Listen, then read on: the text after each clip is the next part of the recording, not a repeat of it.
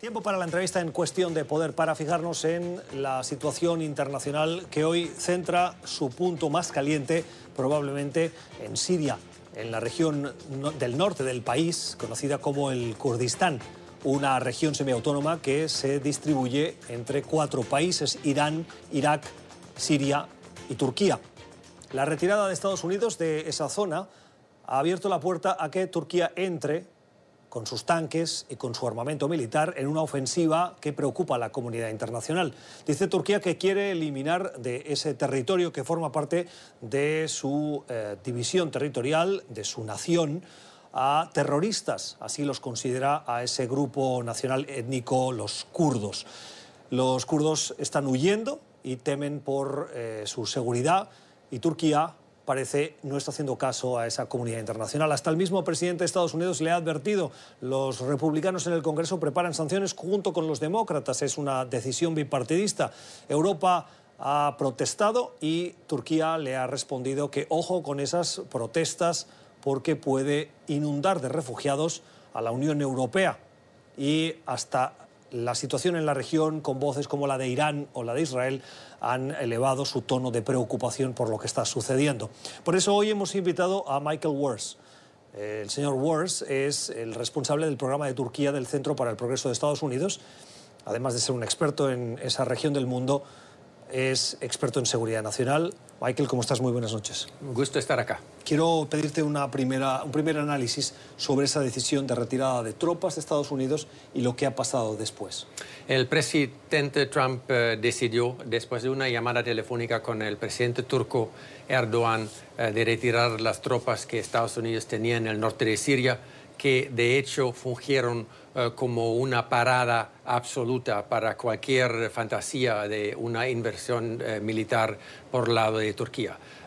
No se sabe exactamente por qué el presidente tomó esa decisión. No solamente eh, en la región, pero también en su propio partido y, también en la oposición política de los demócratas en este país. Eh, todos están opuestos a esa posición porque las fuerzas kurdas han sido el aliado más importante de Estados Unidos durante más que media década en la lucha contra el Estado Islámico. ¿Esa alianza qué beneficios le reportaba a Estados Unidos? Grandes eh, eh, ventajas para Estados Unidos porque en la administración del presidente Barack Obama, eh, cuando era claro que el Estado Islámico ocupaba casi una tercera parte del territorio de Siria, Siria siendo un país del tamaño de Francia, y creciendo el Estado Islámico en una amenaza regional y tal vez global, eh, el presidente Obama tomó la decisión no intervenir con fuerza militar estadounidense. Entonces los Estados Unidos buscaban socios y compañeros eh, en el país y las fuerzas militares kurdas, que son secular, eh, progresistas y también muy capaces, fueron los aliados de primera categoría eh, apoyados por eh, eh, fuerzas de, especiales de Estados Unidos y también de Francia durante los últimos años. Y de hecho los kurdos hasta cierto punto lucharon la guerra de Europa y de Estados Unidos en este país contra el Estado Islámico. Decías que las fuerzas kurdas son capaces, son capaces como para enfrentarse al ejército turco? No, absolutamente no. Las fuerzas kurdas tienen, eh, y no solamente son kurdas, son multiétnicas, eh, también árabes y cristianos que forman parte del llamado SDF, la Defensa Territorial del Norte de Siria. Eh, tienen más o menos 40.000 hombres y mujeres, tienen una, una, porción significante de mujeres en, bajo armas que están también luchando en sus propios batallones y fueron capaces de enfrentarse con el Estado Islámico. Eh, Turquía, como siendo miembro de la OTAN, eh, teniendo armamento eh, duro y pesado de primera y segunda generación eh, más moderna, principalmente de Estados Unidos, de Alemania y también del Reino Unido. es un militar con mucha más capacidad y la única estrategia que se queda a, los, a las fuerzas en el norte de Siria es una guerra de guerrilla, pero enfrentar ese ejército es imposible. ¿Cuáles son las consecuencias que podemos ver a partir de ahora? Es decir, Estados Unidos ha retirado sus tropas, Turquía ha entrado y de una manera agresiva, no, no, no con tiento, sino más bien arrasando. eh, y por lo tanto deja una situación de inestabilidad en esa región. Exactamente, hay múltiples eh, consecuencias. primero, Turquía entra con fuerza militar sin base legal a un país extranjero. está desestabilizando el norte de Siria que ha sido... Disculpa, sobre este primer punto, el Kurdistán eh, lo que está invadiendo Turquía es la zona del Kurdistán que le corresponde a su territorio nacional o ya ha cruzado la frontera para estar en Siria? No, todavía está en la parte que está semiautónoma bajo la autoadministración de no solamente de kurdos, pero de la población del norte. Pero hay rumores y también la preocupación aquí en Estados Unidos que eh, las tropas eh, turcas tal vez tienen em, más un plan mucho más ambicioso. Pero lo que pasa es que con eso Turquía abre un nuevo capítulo en la guerra de Siria, que ya ha costado tantas vidas y que ha destabilizado la región de una manera tremenda. También hay 22 mil luchadores del Estado Islámico en cárceles administrados por las autoridades del norte de Siria. Eh, Turquía no tiene ningún plan cómo manejar ese desafío. El riesgo más grande es que estos grupos otra vez um, toman la libertad de organizarse militarmente y tal vez hay un resurgimiento del Estado Islámico por parte de Estados Unidos, Estados Unidos a corto y tal vez a mediano plazo perdió la confianza completamente en toda la región porque eh, nosotros hasta cierto punto em, eh, dejamos ahí a nuestros aliados sin defensas. Eh, la comunidad europea una vez más comprobó que tiene muy poco impacto y capacidad militar porque con el retiro de solo unos cientos eh, soldados norteamericanos, el hecho de que se destabiliza esta región también significa que los europeos eh, no han actuado en una manera en que la deberían haber actuado, eh, en concreto mandar propias tropas para el apoyo de esa zona autónoma. Entonces, Todavía no sabemos cómo se va a desarrollar la situación. Eh, la situación humanitaria es catastrófica. Hay reportes de eh, hospitales que han sido bombardeados por fuerzas turcas y eh, sabemos que el sufrimiento al personal, al nivel personal y humanitario va a ser tremendo. ¿Está justificada la afirmación del presidente Erdogan de que entre los kurdos hay terroristas? Em, lo que pasa es que Turquía tiene en su propio territorio una, una confrontación, eh, una guerra civil hasta cierto punto, con los kurdos que viven en el oriente de Turquía. Um, este, uh, este segmento de la población kurda, que como dijiste se distribuye en varios países de la región, está organizando en buena parte en un partido político que se llama PKK, que está designado en Turquía y en Estados Unidos como organización terrorista, también en Europa. En el norte de Siria la situación sociológica es diferente en el oriente de Turquía es principalmente pueblos kurdos étnicamente más o menos consolidados. En el norte de Siria es eh, mucho más heterogéneo, hay más, heterogeneidad. Hay eh, cristianos, hay árabes, em, hay kurdos que hablan diferentes idiomas que ni siquiera pueden comunicarse bien con sus hermanos, digamos, en, en, Turquía. Y entonces la situación en, en Siria es mucho más complejo, pero sí es cierto que hay una formación política, la PKK, desde Turquía y también desde el liderazgo que está exiliado y está en el norte de Irak, que tiene influencia política directa en Siria. Si eso um, justifica llamarles a las fuerzas kurdas terroristas, yo personalmente no estoy seguro.